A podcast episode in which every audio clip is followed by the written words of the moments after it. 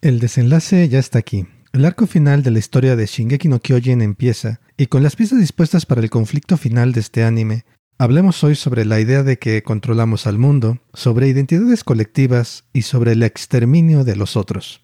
Hablemos pues sobre Eren Jaeger, hablemos sobre Attack on Titan. Bienvenidos a Diakefo, Filosofía y Anime, el día que reencarné como filósofo.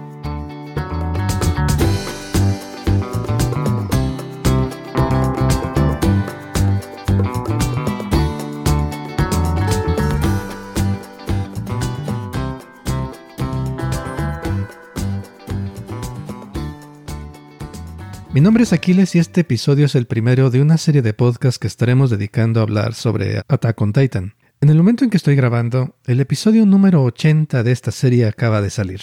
Y como ya decía en la entrada, con este episodio tenemos todas las piezas necesarias para hablar sobre el conflicto final de esta serie. Por lo anterior, si no quieres escuchar spoilers y no has visto todavía el susodicho episodio 80, o mejor dicho, el episodio 21 de la cuarta temporada, te sugiero que lo hagas antes de continuar. Después de esta breve pausa, comenzamos.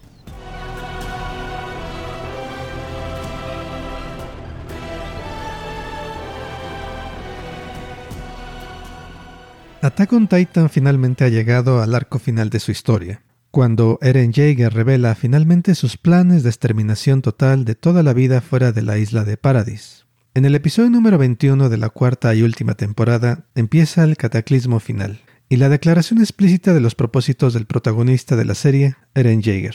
Y finalmente podemos dar un primer vistazo completo al tipo de historia que Attack on Titan representa. Con el despertar de los titanes que forman las murallas de la isla y su marcha hacia el resto del mundo para su exterminación total, nos queda claro la capacidad que este anime tiene de representar situaciones horrendas y de explicar cómo es que éstas llegan a producirse. Porque lo fascinante y lo aterrador del personaje de Eren Jaeger es que podemos entender sus motivaciones. Es claro para nosotros como espectadores cómo es que Eren llega a la decisión que llega, y más aún, no es difícil imaginarse que podríamos simpatizar con él. Y por simpatía me refiero a que su motivación no es una que pueda considerarse malvada en sí misma. Su objetivo es proteger a su gente, proteger a su tierra. Eren pretende proteger al lugar en donde nació, Gracias a la manera en que se nos presenta la historia, es perfectamente entendible que alguien pueda llegar a la misma conclusión a la que llega Eren. Esa conclusión, por supuesto, es que el asesinato en masa de todos los que no son su gente es algo necesario. Y la cuestión es que, al margen de algunos elementos fantásticos de la historia, Attack on Titan presenta un escenario al que podríamos llamar realista. Frente a la posibilidad de ser exterminados por el otro, Grupos y sociedades humanas preferirán exterminar al otro primero. El planteamiento de esta situación, mostrada en el anime de forma no solo entretenida, sino de manera que refleja, como pocas historias, la complejidad del mundo real, nos permite pensar de forma más sutil sobre qué es el bien y el mal, sobre héroes y villanos, y sobre nuestras identidades colectivas. Para empezar, el personaje de Eren Jaeger presenta algunos desafíos tanto como para ser llamado héroe, como para ser llamado villano al menos en términos convencionales de historias de ficción, porque considera el siguiente pensamiento. Yo haría cualquier cosa por mantener seguros a los míos. Es fácil pensar que tal idea es buena, es noble y es digna de alabanza, y no es difícil imaginar a personas bien intencionadas diciendo tal cosa con orgullo. Ahora considera este otro pensamiento. Exterminaré por completo a todos los que no son los míos. Claro está, a esta clase de idea no podemos llamarla buena, noble ni digna de alabanza. Sin embargo, la historia de Attack on nos muestra cómo, bajo ciertas condiciones, podemos iniciar en una de esas ideas y terminar en la otra. Es como si este anime nos diera un dial o una perilla, y al girarla, esa perilla nos permitiera ver cómo lo blanco, lo bien intencionado, se transforma ante nuestros ojos en algo totalmente negro, en algo maligno porque la serie nos muestra con claridad impresionante cómo las circunstancias históricas y personales de Eren Jaeger lo conducen a iniciar el asesinato en masa de los que no pertenecen a lo que él considera su gente. Y la pregunta interesante en términos filosóficos es la siguiente. ¿Cómo es que decido quién es mi gente? ¿Quiénes son los míos? En otras palabras, lo interesante o lo fascinante de esta serie de anime proviene de que su protagonista tiene una concepción de su pertenencia a cierto grupo que resuena con nuestras propias identidades colectivas. Considera tu propio caso. Considera la identidad colectiva más importante que poseas. ¿A quién llamas tu gente? ¿De qué personas dirías estos son los míos? Dejando las relaciones familiares de lado, la forma de identidad colectiva predominante en nuestra época es aquella vinculada con nuestra nacionalidad. Es la idea de nación, unida a ciertos símbolos, a cierta historia y a cierto territorio geográfico, lo que hace posible que nos identifiquemos con un gran número de personas. Y lo interesante para nuestros propósitos es que esta forma de identidad es algo de invención bastante reciente. A pesar de la potencia de nuestras identidades nacionales, forjadas alrededor de cierta historia, de cierto lenguaje o ciertas fronteras, todas ellas tienen unos cuantos siglos de existencia. En otras épocas, la lealtad a cierta familia, o señor feudal, a cierto rey o a cierta religión, fueron mucho más importantes para proporcionar un sentido de identidad unificadora a las sociedades humanas. Es decir, la forma en que identificamos quiénes son los nuestros depende de ciertas circunstancias que bien podrían haber sido diferentes. Recordemos que durante la mayor parte de la existencia de nuestra especie, los seres humanos hemos vivido en grupos pequeños donde era posible conocer personalmente a todos los integrantes de nuestro grupo o de nuestra sociedad. En esa época, era más razonable poner a tu grupo por encima de todos los demás grupos, dado que en términos prácticos, no era necesaria la cooperación a gran escala para sobrevivir. Como sabemos, conforme la humanidad fue adquiriendo nuevas capacidades, tecnología y su número se fue incrementando, las identidades se expandieron también y se empezaron a formar grupos cada vez más y más grandes.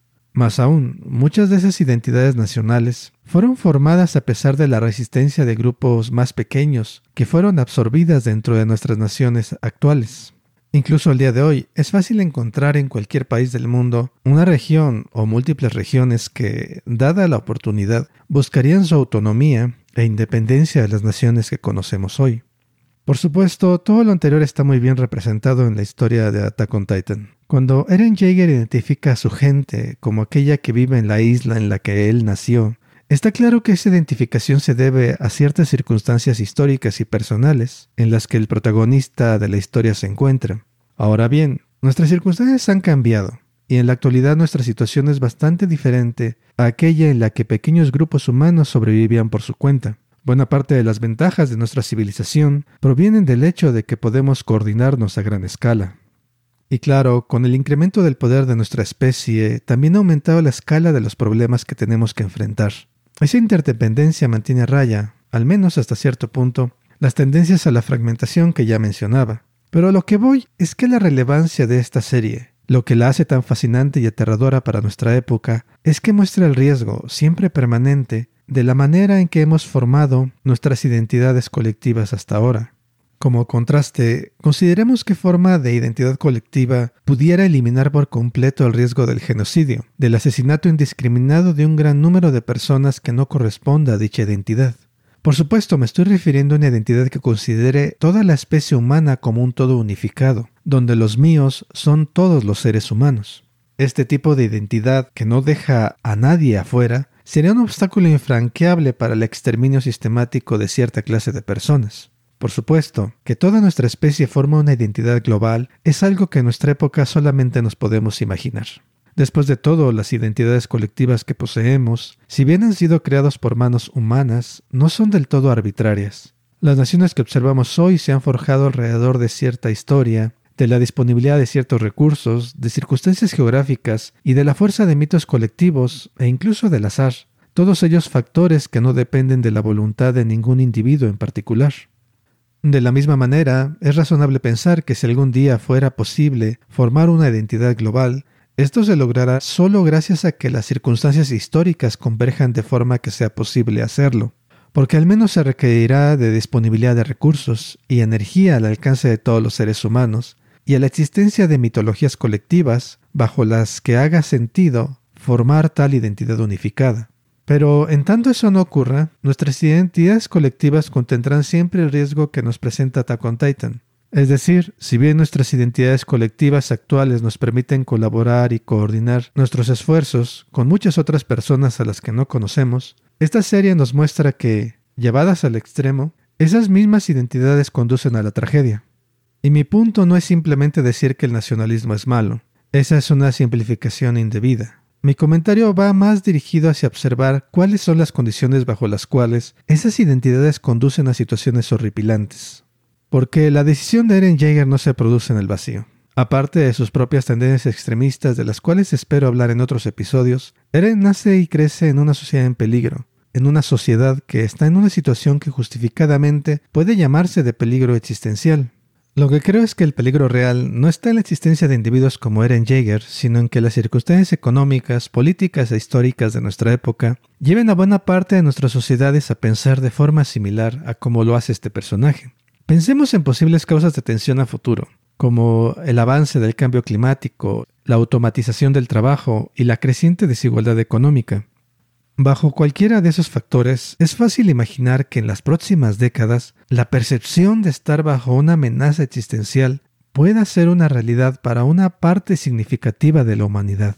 Bajo tales circunstancias, la historia de Attack on Titan se presenta como un relato anticipatorio de lo que ocurre cuando cada vez más personas llegan a la conclusión de que su única esperanza de supervivencia y de libertad está en el exterminio del otro. Eso es lo verdaderamente terrorífico. No un individuo con poderes mágicos que toma una decisión extrema bajo condiciones intolerables, sino una sociedad donde todos, o la gran mayoría, está convencida de que los problemas tienen siempre un origen humano. Esta idea, en el extremo, implica que para que se acaben los problemas, ciertos humanos deben ser eliminados porque son la causa de tales problemas. Porque la segunda idea, oculta en el fondo de la tragedia de este anime, es que los seres humanos estamos en control del mundo. Y esta es una idea que prevalece en nuestro tiempo. Y como muestra está el hecho de que si no tenemos recursos suficientes para vivir, o carecemos de libertades, o si tenemos cualquier tipo de problema, enseguida tendemos a buscar culpables con rostro humano. Lo mismo se aparece cuando partimos de la premisa de que si solo nos organizáramos los seres humanos correctamente, todo se resolvería. De hecho, la solución genocida de Eren es un tipo de reorganización de la especie humana. Tales acciones solo hacen sentido bajo la idea de que el mundo está bajo el control y el designio de los seres humanos. No niego los beneficios provenientes de pensar que conocer el mundo y controlarlo está al alcance de nuestra especie. La filosofía y la ciencia, en cierto sentido, son posibles gracias a esa forma de pensar. El problema es que sospecho que tal concepción del mundo tiene este segundo filo, que nos conduce a creer y actuar como si, cambiando nuestras ideas o nuestras acciones, o cambiando qué seres humanos están vivos, ejerciéramos un control total sobre el mundo. Porque de ahí proviene la idea de que si ciertas personas desaparecieran, todos nuestros problemas desaparecerían con ellas, y el mundo sería lo que queremos. Y este, para mí, es el punto filosófico de esta parte de la historia de Attack on Titan. Si hemos de evitar genocidios, discriminación y rechazo sistemático de quienes son diferentes a nosotros, debemos replantearnos estas dos cosas. En primer lugar, tendríamos que poner límites al poder de nuestras identidades colectivas o nacionales y empezar a reconocer sus peligros. Y en segundo, habrá que cuestionarnos esa idea de que tanto el origen como la solución de nuestros problemas se reduce al ámbito y a la escala de lo meramente humano. Con estas ideas Eren Jaeger se vuelve más que un personaje fascinante. Eren, con todo el horror de sus acciones, es un reflejo, si bien extremo, pero reflejo al fin, de ideas prevalentes en nuestra época. Y de esta manera, Attack on Titan puede volverse en una avenida o una invitación para imaginarnos formas distintas de concebir al mundo.